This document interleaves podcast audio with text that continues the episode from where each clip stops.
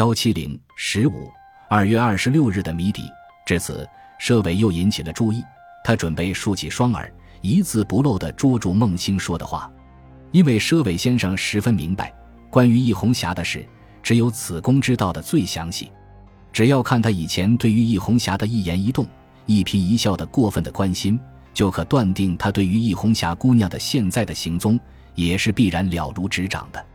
虽然当他得知了将有不测的大祸降临到易姑娘的头上，或者急于想挽救她的生命，感到他自己能力的不够，而把此重任委卸给自己，似乎表面上已卸了责任，但是事实上他是绝不愿也绝不放心就此置之不闻不问。或者他曾暗随在自己的左右，静观一切发展，必要的时候也下海串演一个角。如此，在自己中枪倒地。昏晕之后的一切变化，他反知道的清清楚楚的吧？基于这个理由，因此，佘伟先生虽然感到口渴难忍，他却仍旧忍耐着，静听孟星的下文。此时也是感到口渴吧？孟星舔舔嘴唇，挤出他的沙声，继续讲述他所听来的话。我听到那个中年女人非常骄纵的在问小张：“毕竟咱们的一姑娘丧身在浓眉毛手里了，您瞧。”到今天还不见他的影踪，然而那个小张只是淡淡一笑，回答说：“放心，我担保金老板不曾把易姑娘弄死，她还好好的活着，活在医院的病房里。那么准是他伤了，不错，受了伤，但是不是被金老板打伤的，而是他为了救一个人，救一个就是这一次救他的人才受了伤。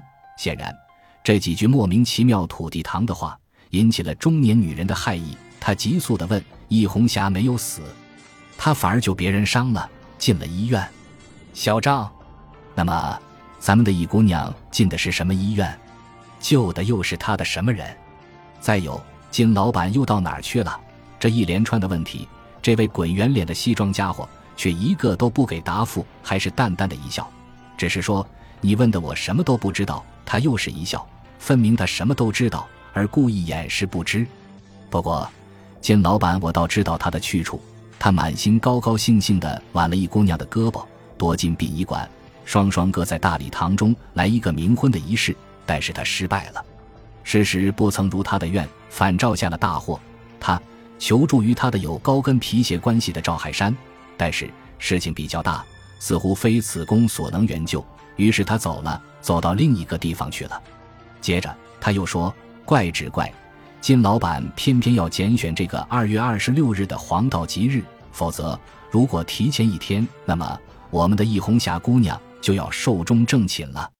那么，干嘛咱们的金老板偏偏要在这一天跟咱们的易姑娘闹别扭呢？是中年女人在迷惘的询问。西装家伙若有所感的叹息的说：“你不记得了吧？去年这一天，二月二十六日。”不是金老板要求我们的一姑娘双双挽着胳膊上大酒楼的礼堂去举行订婚礼。其实，易红霞不是如此回答说过一年再说吗？所以，今年此日，既然易姑娘不肯答应金老板的要求，挽着胳膊同上大酒楼的礼堂，我们的金老板为着要留一个终身的纪念，才选择了这一个隔年的黄道吉日，硬逼我们的易姑娘挽着胳膊。同上殡仪馆的大礼堂去，之后，小鱼，我不再听到什么了。佘伟先生实在不想醒了，他乐于睡着，听他们两人讲述彼此所获得的情报，即便就是仅仅孟星一人，给予他解答了多少的难题目。第一，他知道了那位易红霞姑娘依然健在；第二，从救了一个就是这一次救他的人的一句话上，知道了易红霞姑娘已经受了伤，是为了自己受了伤。然而并无大碍，这可以从另一句“他还好好的活在医院的病房里”的话上测知。第三，自己又在无意中揭晓了一个谜底，一个思索了多时不曾获得答案的二月二十六日的谜底，这简直使他高兴的要从床上跳起来。但是，易姑娘为什么会救自己的？怎样知道自己就是甩着头发的，穿着蓝布罩袍的五十上下年纪的神气颓败的大傻瓜呢？除此以外，他是用什么方法救了自己呢？这一连串问题又在佘伟先生的脑海中盘旋，他放射着他的思想之箭，急速的前进，前进。结果他中糊了一个目标，那是他记起了自己手指上套着的那只鲤鱼戒指。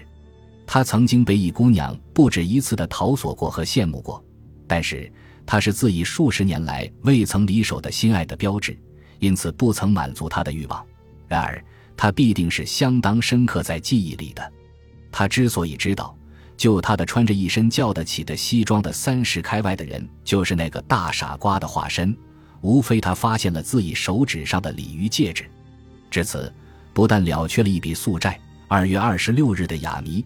而且又知道了他的健在，和他曾经报他自己的恩而受了伤，躺进了医院的病房。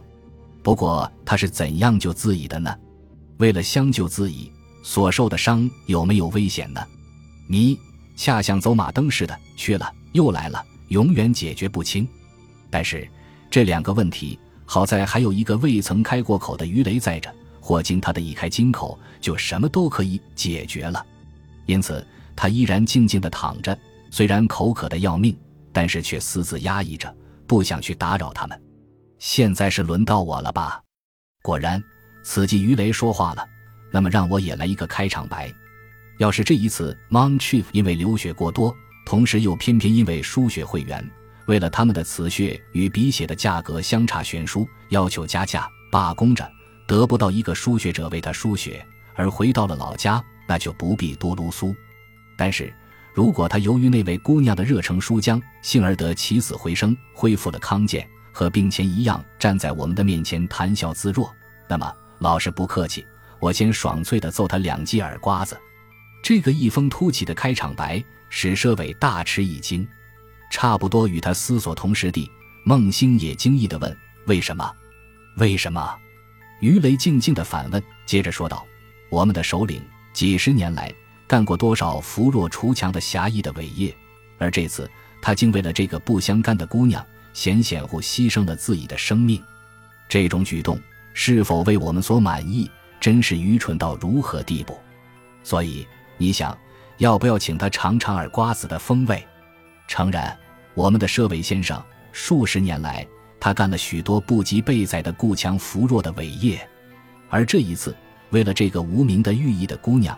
耗费了差不多整整三年的时间，每天以大傻瓜的姿态出现于京班戏的台下和后台，终于又酿成了这个显乎不可挽救的惨祸。